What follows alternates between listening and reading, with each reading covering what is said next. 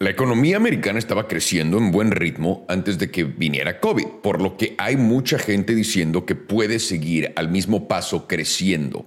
¿Esto es correcto o no? Les voy a decir algo. Estaba viendo justamente una gráfica del SP 500 eh, y una gráfica que empieza desde el 2000. Y estoy hablando de una gráfica mensual. Para todos los que me están viendo y no solamente están escuchando el podcast, eh, disfruten esta gráfica para que vean. Voy a poner esto ahorita mismo, screen and camera para que puedan verla en pantalla. Pero esta es la gráfica del SP 500 desde el 2000.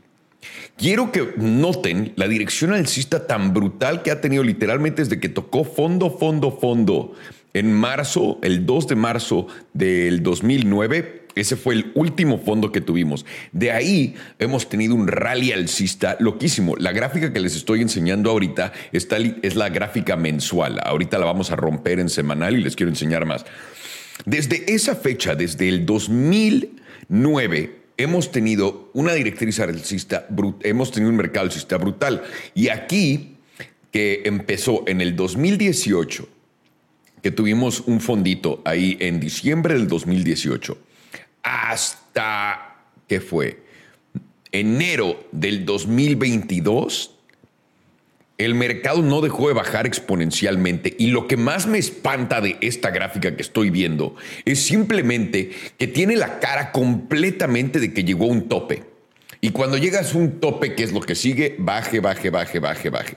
Déjenme explico un poco más, déjenme hago esta una tabla semanal para que tengan una idea y puedan ver esto. Estamos viendo que desde el 2018 desde diciembre del 2018 el mercado subió. Ahora, Tuvimos COVID. Este, que esta cosa, en COVID ves el mercado bajar completamente. Y de aquí, que fue el bajo más bajo de COVID, en marzo 23, tuvimos una subida literalmente ridícula hasta diciembre del 2021. Eh, de ahí empezamos a ver el mercado caer y estamos viendo, vean esta línea directriz alcista, cómo tiene, simplemente, si COVID no hubiera existido, Podíamos todos decir que seguiríamos en este paso, pero en realidad seguiríamos en este paso, déjenme les enseño algo ridículo. Cuando en COVID nos dieron todo este dinero, que fue por aquí más o menos, ¿no? Que anunciaron que van a haber estímulos y no sé qué, el mercado empezó a subir como loco. Toda esta fase del mercado básicamente la podemos atribuir, que es toda la fase arriba de esta directriz alcista, la podemos literalmente agradecer por todo el dinero que fue creado aquí atrás, que fue cuando fue el bajón de COVID. Ahora, ¿el dinero fue suficiente solamente para, para poder sacarnos de esto y regresarnos a un mercado caliente? No, se pasaron y eso nos demuestra que hay inflación. La inflación fue literalmente lo que, eh, lo que hizo que la política monetaria del Fed cambiara justamente aquí en noviembre. Cuando cambia empezamos a ver el mercado caer y estamos viendo esto. Quiero hacer dos relaciones. Una, la caída que hemos tenido hasta ahorita en el mercado me parece que es de 28-29%. Les voy a enseñar desde el pico hasta acá.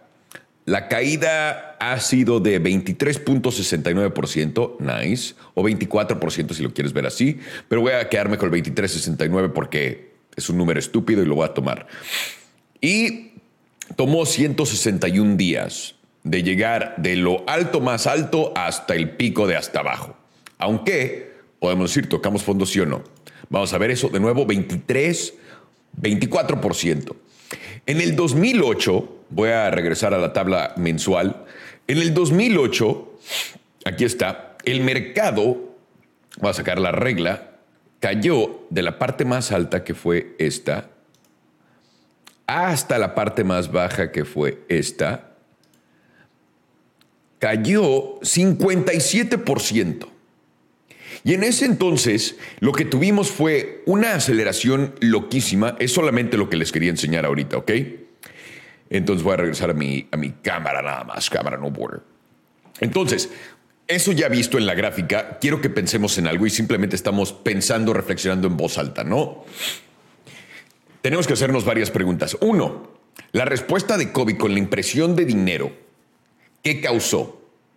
Inflación. Eso quiere decir que imprimimos más dinero que valor. En el 2008 que empezamos, que pueden ver que es cuando literalmente al final de ese mercado bajista, saliendo de la recesión, hemos tenido un mercado alcista desde entonces, que está me está dando la señal desde que está acabando en una parabólica en estos momentos que haciendo, está haciendo un blow off top y ahora va para abajo. Puede volver a esa parabólica hacia arriba. Si le estoy viendo en esta gráfica así, verdaderamente este impulso hacia arriba ya no parece que podamos regresar a los picos de los picos. Mínimo, mínimo por un rato, simplemente por la trayectoria que llevaba tan intensa. ¿A qué quiero llegar con esto? Muy sencillo. Desde el 2008, que de nuevo, acabando el problema del 2008, que hemos visto esta, ah, eh, eh, el SP y los mercados simplemente explotar hacia arriba, imprimimos dinero y empezamos a abusar de nuestra deuda a un nivel loco. Claramente vimos en la segunda fase de esta explosión hacia arriba que cuando imprimimos en el 2020 para salir del hoyo, imprimimos de más. Imprimimos de más a un nivel brutal, a un nivel brutal que el Fed mismo, por política monetaria que ellos están causando, están destruyendo el mercado. Y la gente se pregunta, ¿qué tanto va a destruir el Fed el mercado? Que es la pregunta correcta basada en lo que estamos viendo ahorita. Si regresamos a la gráfica que estamos viendo ahorita, uno, la caída que hemos tenido hasta ahorita no es brutal, es literalmente un 24% comparado con un 59%, podríamos decir 60% de ese entonces.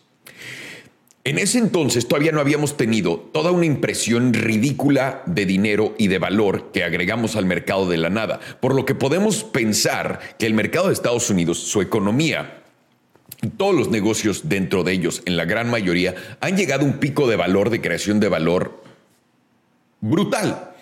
El mismo precio de las casas ha dejado que los americanos ya no puedan rentar más. Y la gente cree, y ahorita la narrativa es que el mercado de las casas está cayendo, el mercado de las casas está desplomando, vamos a comprar casas baratas. Lo dije y se los voy a repetir una vez más. ¿Saben cuánto tiempo tarda el mercado de las casas en caer de verdad? ¿Saben cuánto tiempo toma que el mercado de propiedades caiga. Y de nuevo, esta es una situación única, porque estamos en una situación donde el mercado de las casas tiene una falta de inventario. Y ahora la gente está diciendo, no, ya están llegando muchas casas al mercado. Eso todavía aún no genera la, el cambio de la falta de inventario. El cambio, la falta de inventario sigue pasando, simplemente está desacelerando un poco la velocidad a la que los precios estaban subiendo. Hay lugares donde las casas siguen subiendo de precio. Aunque no lo crean, yo sé, suena loquísimo, pero recuerden que tuvimos una migración gigantesca. Ahora, el Fed sigue subiendo intereses. ¿Por qué? Porque lo que todo el mundo piensa, que es lo que yo creo que todo el mundo está mal, es que este mercado va a regresar simplemente a ser alcista tal cual. Vieron en la gráfica al final cómo exageradamente se va hacia arriba. Ahora, ¿qué teníamos cuando llegamos a un Bitcoin de 70 mil dólares? ¿Qué teníamos cuando llegamos a los máximos del SP, del SP 500? ¿Qué teníamos cuando llegamos a todos los máximos? Teníamos una creación de dinero brutal, brutal, en contra de un problema que fue causado por nosotros con los encierros, literalmente, y de ahí todo el mundo que se cambió.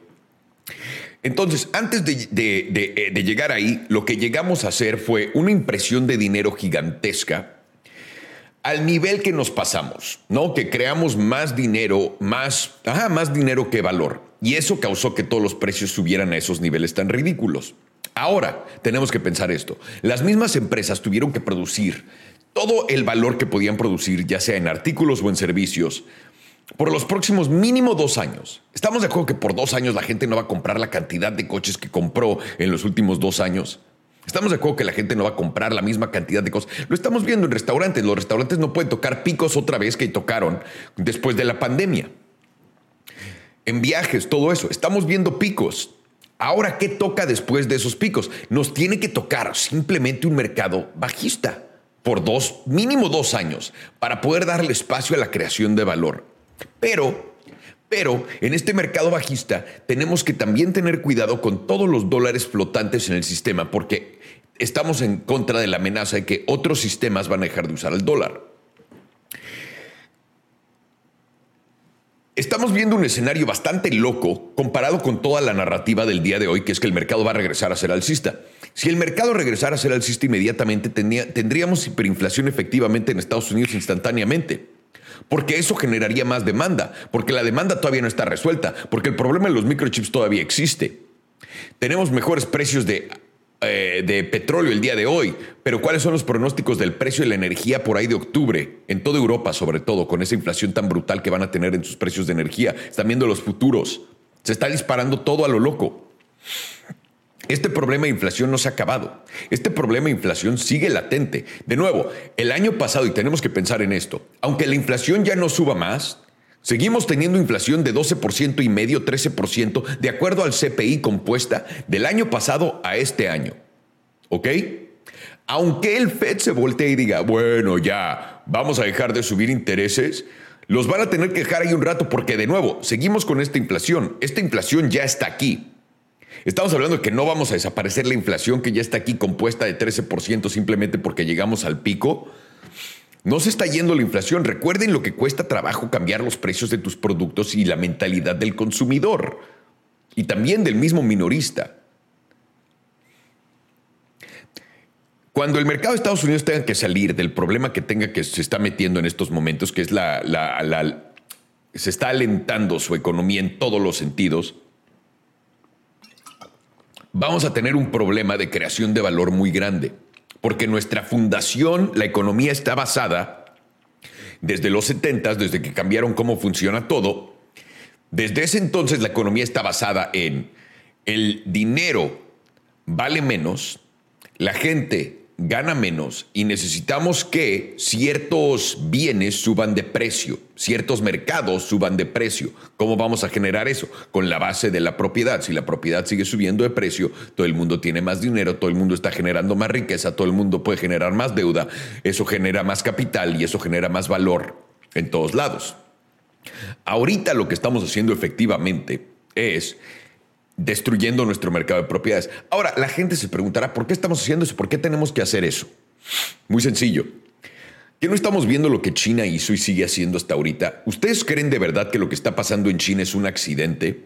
¿Que a Xi Jinping, al presidente de China, Winnie the Pooh, se le está yendo de las manos fuera de pedo? ¿Lo que está haciendo? No, lo hizo a propósito, lo está haciendo a propósito. Aparentemente, y si todos lo ven, la narrativa del, del del fin de ciclo económico, del nuevo reseteo mundial, no existía hace dos años. Esto es nuevo, no existía hace un año. Esto es nuevo. La narrativa de que el dinero está yéndose al pito, ya mundialmente, existía hace mucho, pero muy pocas personas hablábamos de ello. Todo el mundo decía, eso no va a pasar en nuestra vida, probablemente en 40, 50 años, y ahorita se siente más latente que nunca. China no tiene una política de cero COVID por pendejos. China no tiene una política de destruir y desinflar su mercado de propiedades por pendejos. China no tiene una política de destruir todas sus empresas de tecnología por pendejos. China por dos años seguidos después de la pandemia ha estado destruyendo valor una y otra y otra vez en su economía sin parar. Creen, y de nuevo, no me voy a meter a ver si esto es un problema de verdad, o sea, un problema que se les fue de las manos o no, eso es irrelevante. ¿Ustedes creen que Estados Unidos, porque recuerden, ya China tiene su bloque económico, ¿no? Oficialmente tienen su bloque donde ellos tradean y se van a estar separando más y más de nosotros. ¿Ustedes creen que es coincidencia que Estados Unidos está peleándose contra la inflación tan fuertemente en estos momentos? ¿Y creen que no tiene una cosa con la otra que ver? Simplemente tengan y háganse esa pregunta. Eso lo quiero, quiero, los quiero dejar pensando el día de hoy. Vamos a platicar más a detalle muchos temas dentro de esta plática esta semana. Les mando un abrazo, me llamo Alejandro Salomón y esto fue simplemente todo lo que nadie me preguntó.